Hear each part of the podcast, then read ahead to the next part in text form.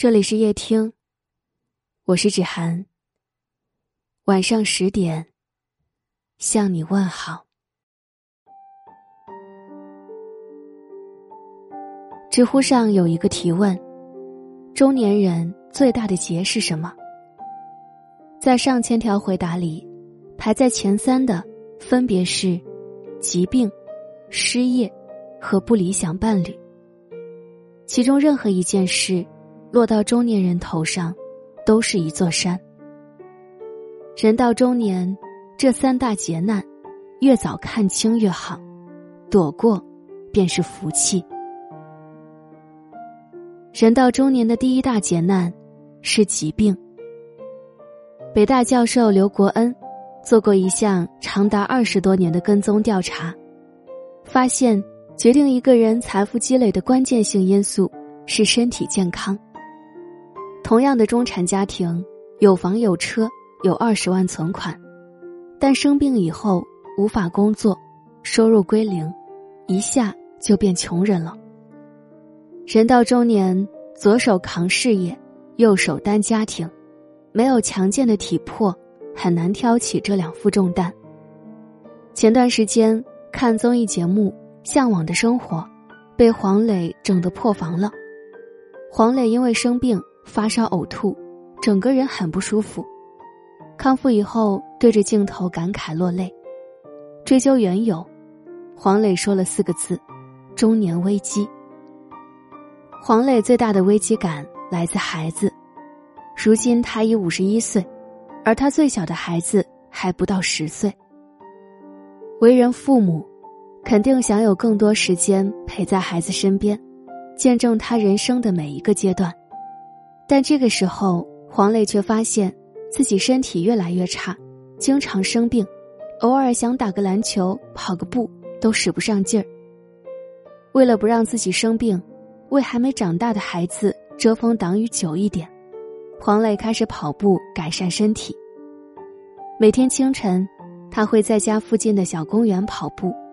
录制《向往的生活》时，其他嘉宾还在酣睡，唯独他雷打不动的。坚持早起跑步，坚持运动，让他瘦了十几斤，整个人看起来也更有精气神了。人民日报曾发表过一篇文章，多少人没熬过四十五到五十五岁这段危险期？里面写道：四十五到五十五岁应该是人生的黄金年龄段之一，但也是生命的高危期。这一时期疾病极易爆发。很多英年早逝的悲剧都发生在这个年龄段，医生们称之为人生旅途的沼泽地。年轻的时候总觉得金钱、地位是世界上最重要的东西，中年以后需要对人生要事重新排序，将健康放在第一位，每天坚持运动，吃干净食物，保持充足睡眠，过有序的生活。只有这样，才有能力守护爱你的人和你爱的人。人到中年的第二大劫难是失业。罗振宇曾经提出一个形象化的概念：U 盘化生存。大致意思是，一旦工作情况有变，你就应该像 U 盘，随时能插到下一台电脑上。中年人的职场危机，往往不是年龄危机。而是没有一技之长。当生存的潮水袭来，你的技能就是你的救生圈。自媒体人林丽有个表嫂，她的丈夫在一场事故中意外去世，当时她正失业在家，怀有八个月身孕，家里还有一个六岁的女儿。街坊邻居看着可怜的孤儿寡母，都觉得他们娘仨的天塌了。生完孩子以后。林丽的表嫂经人介绍到一家家政公司做月嫂，别人不愿意接的脏活累活，她愿意。别人在休息时，她利用一切空闲时间学习老人护理、婴儿护理及推拿、烹饪技术等。两年以后，她凭借努力拿到了中级育婴师证、专业金牌月嫂证和营养师证。对于服务过的每一位对象。他都会事无巨细的做好记录，比如宝宝的喂奶时间段、成长变化、宝妈的饮食偏好、身体恢复情况等等。他的专业不仅为公司培养了一大批忠实的回头客，也让他的工资翻了好几倍，好几家家政公司都想用高薪把他挖过去。白岩松曾说过：“不管你从事什么职业，难易程度和薪酬水平如何，重要的是你一定要成为这个职位不可或缺的人。”人到中年，最怕的是没有一技之长。又停止了学习。朋友老廖前不久失业了，这完全在我意料之中。大学毕业后，老廖去北京闯荡了几年，后来迫于现实的压力，回到老家省会城市。从北京回来以后，他找到了一份待遇不错又很稳定的工作。可这十多年，他的工作技能几乎没有任何进步，一直在吃老本。有人说。人生有两大悲哀：结婚之后不再恋爱，工作以后不再学习。一个人思维僵化，停止学习，中年必然会四面楚歌。多学一项技能，生活就多开一道出口；多长一门本领，人生就有更多的选择权。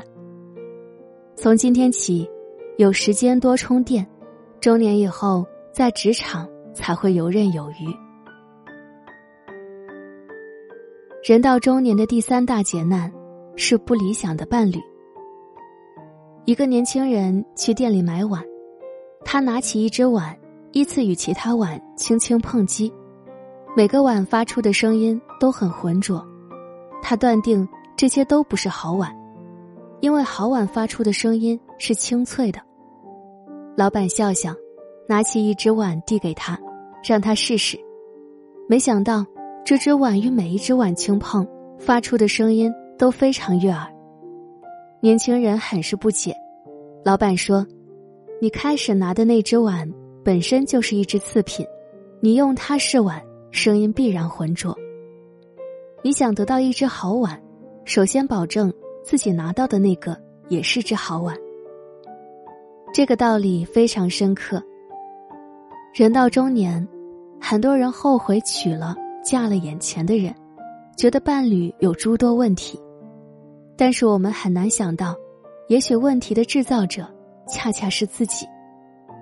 心理咨询师张平有段时间和妻子经常吵架，总看妻子不顺眼，差点离婚。他觉得这两年妻子脾气太大了，大到他无法忍受。有时候他和妻子讨论某件事，聊了还没两句，妻子就发脾气，失去了耐心。早晨孩子起床晚了，或者出门磨蹭，妻子也会跟在后面，一边催一边骂。张平不理解，从前温柔似水的妻子，为什么会变成一个中年泼妇？有天深夜，他辗转难眠，想到这些年他和朋友合伙开了工作室。忙着创业，家里的事几乎很少过问。老人生病了，送去医院的是妻子；辅导孩子写作业的依然是妻子。他突然明白，原来不是妻子脾气变差了，而是他太累了。想清楚这一点以后，他按下了离婚的念头，尝试着回归家庭。他每天尽量早下班，吃完饭。会主动走进厨房洗碗，也会辅导孩子写作业。慢慢的，他发现妻子脾气收敛了，两个人的关系越来越好了。有句话说：“改变自己是神，改变别人是神经病。”这个世界上根本没有完美的伴侣，幸福的婚姻就是你迁就我，我迁就你。人到中年。脾气温柔一点，遇事淡然一点，情绪多包容一点，才能久处不厌。人到中年，劫难重重，应对的良方，并不在外界、外人，而在于你自己身体上的自律，能力上的提升，生活中的醒悟。点个再看，与朋友们共勉。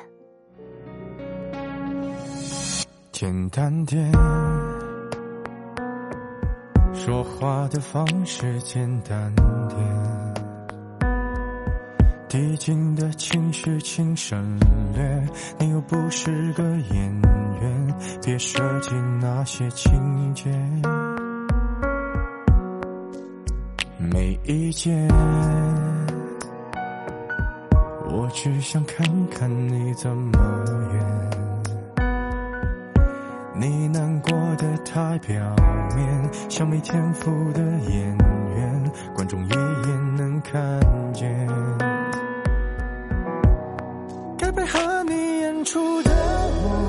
视而不见。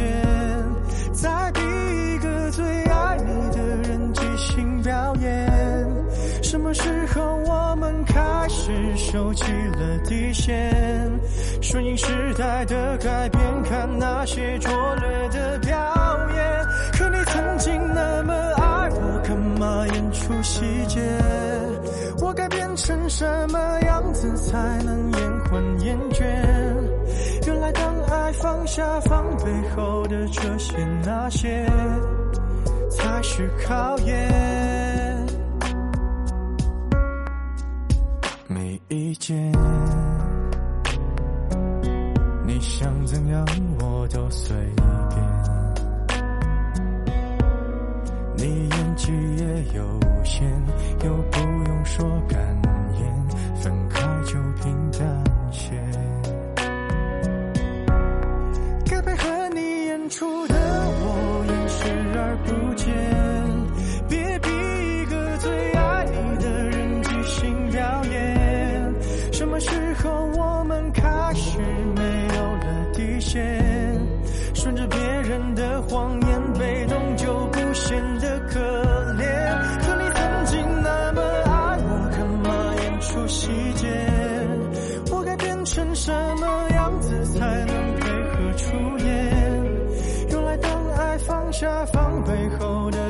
这些那些，都有个期限。其实台下的观众就我一个，其实我也看出你有点不舍，场景也习惯我们来回拉扯，还计较着什么？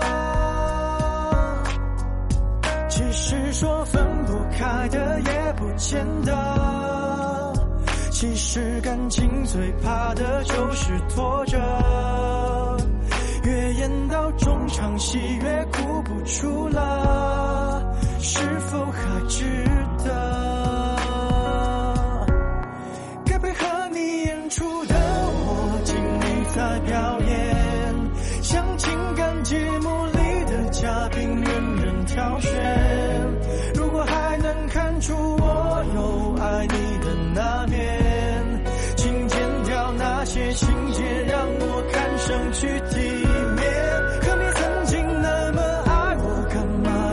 演出细节？不在意的样子是我最后的表演，是因为爱你我才选择表演这种成全。感谢你的收听，我是芷涵。晚安。